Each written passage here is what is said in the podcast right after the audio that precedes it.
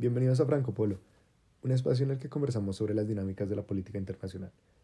En esta oportunidad quisiera abordar un tema que para algunos teóricos de la disciplina parece haberse relegado durante los últimos años, y es el asunto de la cartografía del territorio. Por más contraintuitivo que parezca, el espacio no ha sido un concepto central en la comprensión de los asuntos mundiales. Sí, a pesar de que autores como Walker y Agnew nos hablen de la naturaleza intrínsecamente espacial de las relaciones internacionales y sin pasar por alto aquellos estudiosos de la geopolítica que pues seguramente ya estarán muy en desacuerdo con esta premisa, ah, hay que mencionar que para autores como Strasberg se ha advertido de cierto impulso científico, entre comillas, por tratar a la geografía como una cuestión de la ciencia natural.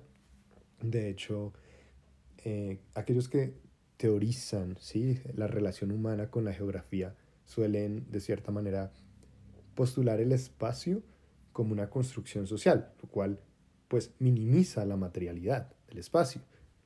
Y, y, por otra parte otros caen en, en, en lo contrario, ¿sí? en este determinismo espacial que minimiza el factor humano y su efecto en el territorio. De ahí que la cartografía sirva de puente traductor entre la realidad humana y el espacio que habita. Y es que los asuntos de ciudadanía, de jurisdicción, ¿sí? así como la construcción de, del nosotros y del ellos, están relacionados con, con, realidades de fronteras y de territorios. ¿sí? De ahí que la organización política del espacio sea fuente de grandes oportunidades y de, enormes desafíos eh, que los colectivos humanos enfrentan. Volvamos a hablar de la cartografía, porque me interesa recuperar la definición más reciente de la Asociación Internacional de Cartografía, que pues entiende por esta misma aquella disciplina que trata sobre la concepción, producción, diseminación y estudio de los mapas. Y entendiendo estos últimos como representaciones simbólicas de la realidad geográfica que representan características discrecionales, resultado de un esfuerzo creativo y diseñado para el uso cuando las relaciones especiales resultan relevantes. En estas definiciones hay mucho de qué hablar, así que empecemos por mencionar que los, que los mapas juegan un papel práctico. ¿sí? Esto se evidencia no solamente en su utilidad en la orientación y la navegación, sino también en la forma como moldean la visión de mundo. Por ejemplo, en el imaginario colectivo de la Guerra Fría, el planeta se dibuja en rojo y azul, ¿sí? Y es algo que, que, que Watts y Gregory explican como ese imaginario geográfico. Y así damos sentido al mundo, así lo entendemos. O mejor, así nos infunden un sentido del mundo. Porque pues e, es evidente que aquellos encargados de la elaboración de los mapas históricamente han sido clases privilegiadas. Y, y normalmente han sido instituciones gubernamentales, ¿sí? Que pues de ninguna manera se van a, a desligar de, de, intereses políticos y de intereses de élites. Así que los mapas han jugado ese papel incluso de legitimación en procesos colonizadores, ¿sí?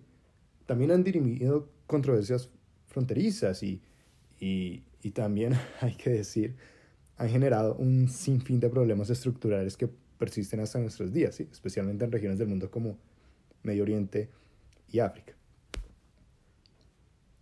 Los silencios en los mapas, por ejemplo, han taladrado eh, en el imaginario colectivo de una masa enorme de personas que minimizan incluso la presencia de, de comunidades indígenas eh, en territorios que fueron supuestamente descubiertos y, que posteriormente fueron invadidos. ¿sí?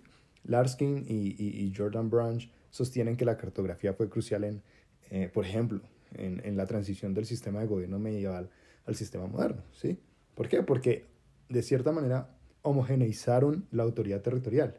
¿sí? Además, eh, delimitaron fronteras políticas y además eliminaron otras formas de organización que no eran territoriales. Pero los mapas también tienen un valor artístico. Y, y esto tampoco quisiera pasarlo por alto porque fueron tradicionalmente artistas y grandes pintores quienes ejecutaban, quienes ejecutaban eh, como tal la elaboración final de los mapas. ¿sí? Los mapas tienen una carga enorme de simbologías y convenciones que son resultado pues de la necesidad de generar representaciones a escala de una realidad pues muy, muy vasta en detalle y en extensión, ¿sí? Así que para ir cerrando, parece que la condición humana no nos permite entender la realidad geográfica tal y como es, sino más bien tal y como somos.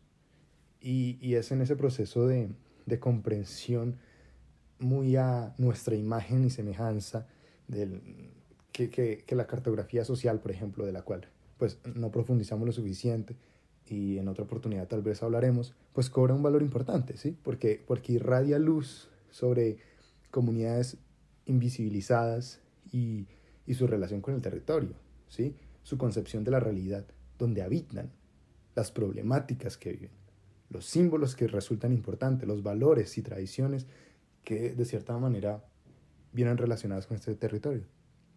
Así que se trata de, de, cómo nosotros como, como humanos accedemos y nos relacionamos con ese medio ambiente, ¿sí?